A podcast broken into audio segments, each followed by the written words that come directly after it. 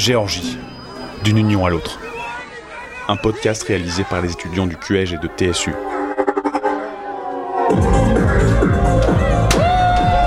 We don't want Russian people in Georgia. We don't want. Épisode 1 Histoire de famille. Servane de Pastre, Anthony Gilly, Madina Malenkova, Salomé Merichvili. То есть можно вывести человека из Советского Союза, но Советский Союз из него вынуть нельзя. On peut quitter l'Union soviétique, mais l'Union soviétique ne vous quitte jamais vraiment. Все дети, все, все муж мой, мы все стоим... на C'est ça le problème en fait. Совершенно. И будущее все-таки за нашими детьми, я считаю.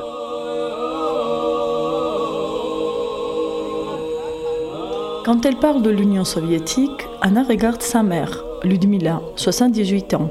Les deux femmes sont russes. Il y a six ans, elles ont quitté Moscou avec toute leur famille, quatre générations au total. Même à la capitale géorgienne, à 2000 km de leur ville d'origine, il fallait rester unis. Unis, oui, mais pas repliés sur soi. La famille a acheté un hôtel en plein centre de la capitale. Le fils Victor s'est marié avec une géorgienne, un cas un peu unique, car la cohabitation entre Russes et Géorgiens ici, beaucoup n'en veulent pas. Dans la rue, des manifestants se retrouvent tous les jours pour dire non, non à un rapprochement entre les deux pays.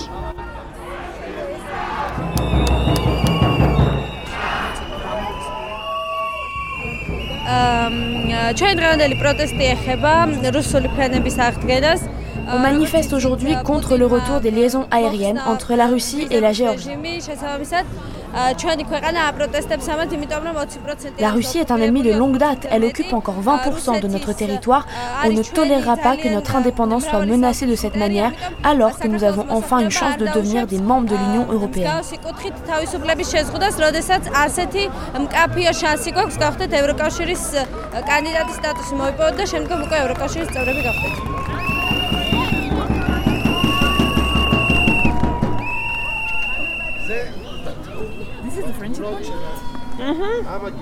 This is the one.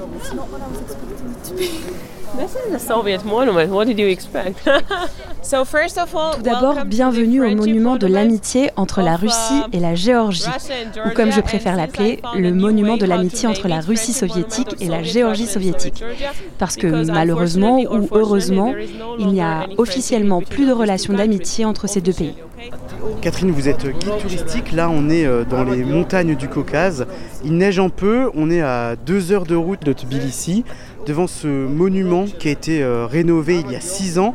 On se pose des questions sur cette euh, restauration parce que avec Servan, on était dans une manifestation avec des jeunes qui étaient très remontés qui ne veulent plus de ce lien avec la Russie.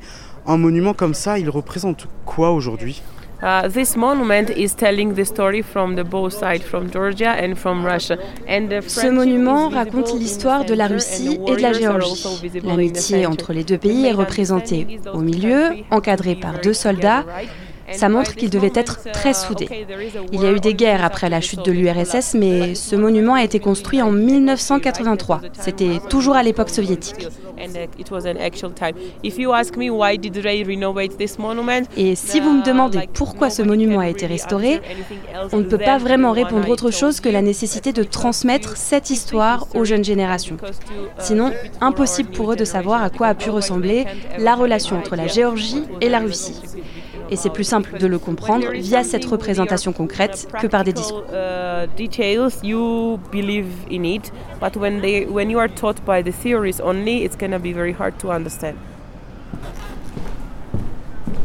Pour mieux comprendre ce passé commun, on est avec Irakli. Vous nous recevez aujourd'hui dans votre bureau à Tbilissi. Est-ce que vous pouvez vous présenter? Je suis Irakli Khvadagiani, je suis chercheur au SovLab, le laboratoire de recherche sur le passé soviétique, une ONG géorgienne fondée en 2010.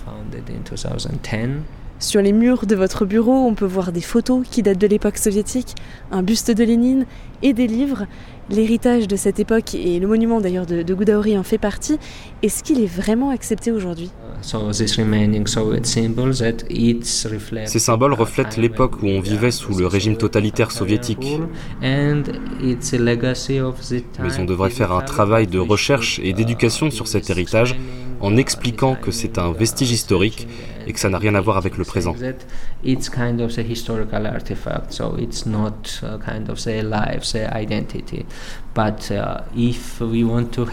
Ce travail doit être réalisé par l'État, mais ce n'est pas le cas, et c'est un vrai problème.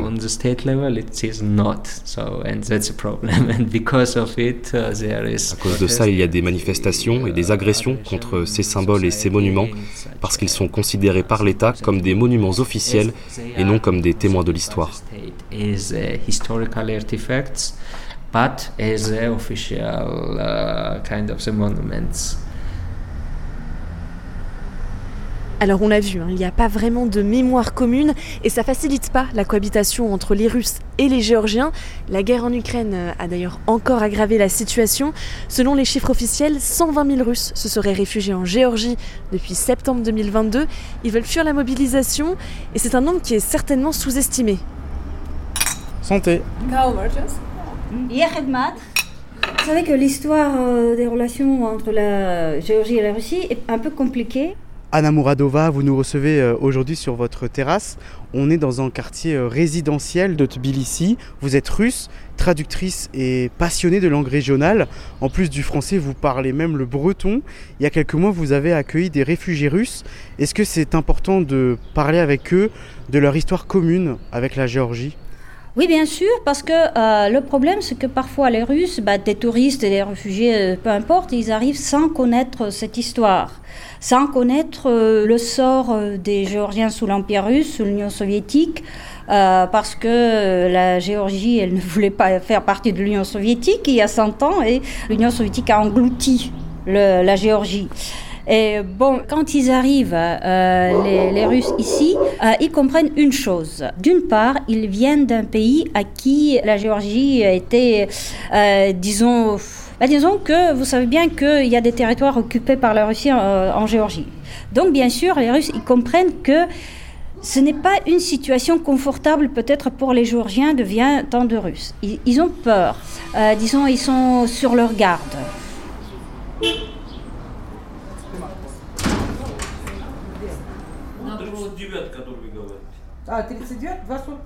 Cette peur, elle n'empêche pas certains ressortissants russes de s'installer en Géorgie et même de fonder une famille. C'est votre cas, Victor. On est installé devant l'hôtel que votre famille a acheté en arrivant de Moscou il y a quelques années. Car vous, vous êtes russe. Vous êtes marié avec Sofia qui est là juste à côté de vous. Sofia, vous êtes géorgienne. Est-ce que vous discutez ensemble de l'histoire et de l'actualité de vos deux pays? On essaie de pas trop évoquer ce sujet dans notre couple.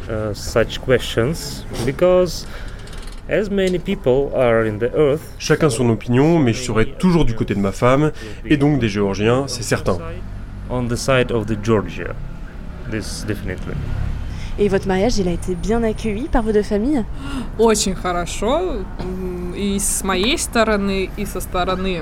Oui, notre mariage a été bien accueilli dans nos deux familles. Tout le monde était très content pour nous. C'est un peu inhabituel parce que ce genre d'union n'est pas toujours très bien accepté ici. Mais notre histoire est un peu atypique. Victor et moi, on se connaît depuis longtemps et nos familles sont très proches. On a beaucoup de chance. И все очень так благополучно сложилось для нас, что рады были с обеих сторон. вот так. Et pourquoi ce genre de mariage c'est atypique Les Géorgiens n'aiment pas que leurs enfants se marient avec des étrangers, particulièrement avec des Russes. Je ne sais pas pourquoi, mais c'est la mentalité géorgienne, pas la mienne en tout cas. J'ai grandi en Russie et mon point de vue est un peu différent.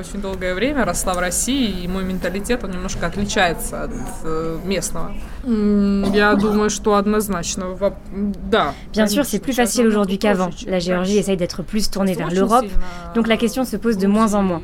Грузия все-таки стремится в Европу, и, конечно,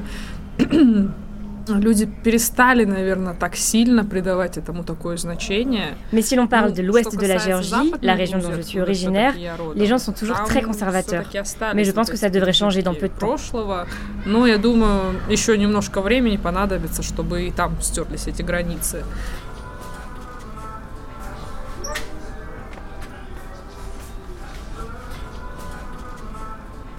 Alors Ludmila, vous venez de nous rejoindre, vous êtes la grand-mère de Victor. Anna vous accompagne, c'est votre fille, et aussi la mère de Victor. Ludmila, vous, vous êtes russe. Dans l'histoire, la Russie et la Géorgie euh, ont vécu plusieurs guerres. Est-ce que c'est un sujet qui revient souvent dans les dîners de famille, par exemple? On a toujours été unis.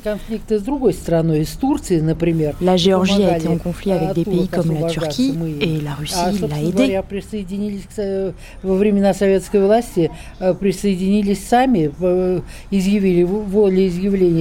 Pendant l'époque soviétique, la Russie et les 16 républiques soviétiques ont décidé de s'unir. Donc je ne vois pas le problème.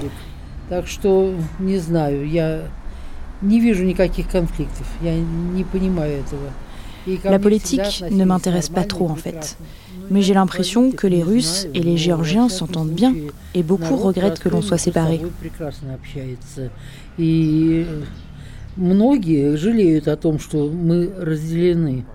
Anna, tout à l'heure, quand on est rentré dans l'hôtel, des personnes euh, pro-Poutine parlaient avec votre mère. Vous aviez l'air euh, énervé. Pourquoi cette réaction? Ну, дело в том, что просто как бы ваше интервью ее всколыхнуло какие-то чувства. Она начала им рассказывать, они начали ее поддерживать. Ma mère a discuté de l'interview avec ces gens et ils sont d'accord avec ce qu'elle veut vous dire. Ce ne sont pas des clients de l'hôtel, c'est juste des personnes qui passent pour proposer leurs services.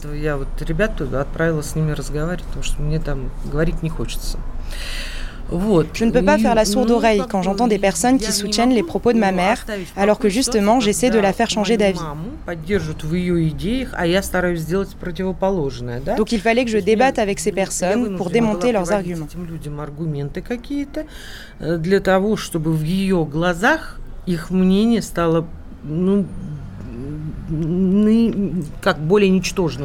Oui, parce que pendant cette discussion, vous avez parlé de l'Europe.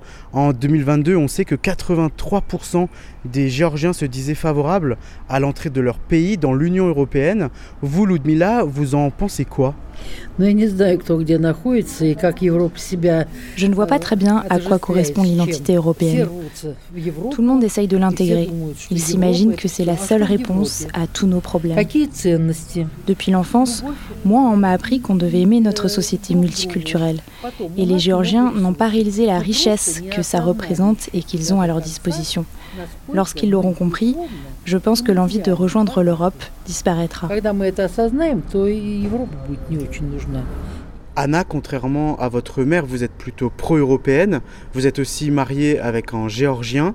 Est-ce que c'est compliqué de cohabiter dans une même famille avec des visions qui sont quand même très différentes? J'arrive pas à expliquer pourquoi elle pense comme ça. Peut-être que c'est lié à son éducation familiale. Э, à l'époque de Staline, on ne pouvait pas dire grand-chose. Il fallait faire profil bas. Mon père, lui, il vient d'une famille très différente qui avait une perception extrêmement négative du stalinisme. Peut-être qu'il a eu une influence sur moi. Mais elle reste ma mère, je l'aime quoi qu'il arrive. J'essaie de lui apporter un autre point de vue. Qu'est-ce que je peux faire d'autre? Et ça marche? Oui, ça marche, mais ça ne dure jamais très longtemps. Si jamais elle rencontre quelqu'un qui partage ses opinions, ça la conforte dans ses idées. Mais quand la guerre en Ukraine a éclaté, les choses ont un peu changé. Personne ne peut soutenir ce qu'il se passe en ce moment. Donc elle voit les limites de cette politique, mais l'amour pour son pays et ses souvenirs sont toujours là. Vous savez, c'est pas évident de faire changer d'avis un soviète. On peut quitter l'Union soviétique, mais l'Union soviétique ne vous quitte jamais vraiment. C'est ça le problème en fait. Avec mon mari et nos enfants, on envisage d'autres perspectives pour l'avenir, plus européennes, plus proches de ce que veulent les nouvelles générations.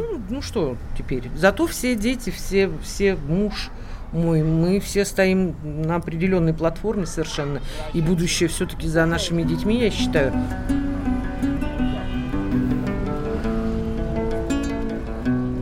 Et là, Anthony, on est à l'université d'État Ilia, dans le centre de Tbilissi. Oui, et on est avec Saba. Saba, vous êtes étudiant et activiste pro-européen.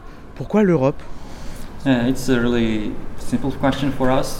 question n'est pas compliquée. On est la génération qui est née et a grandi dans une Géorgie indépendante et démocratique. On n'est pas nostalgique de l'époque soviétique, on est une génération libre, à l'esprit libre. Le développement de la Géorgie n'est possible qu'avec l'aide de l'Europe. On n'a pas d'autre alternative. D'un côté, il y a la Russie, notre ennemi historique qui continue à faire pression sur notre gouvernement, notre pays et même sur nos frontières. Et de l'autre côté, il y a l'Europe qui est progressiste, démocratique. En fait, c'est pas vraiment un choix. Il n'y a qu'une possibilité, c'est l'Europe.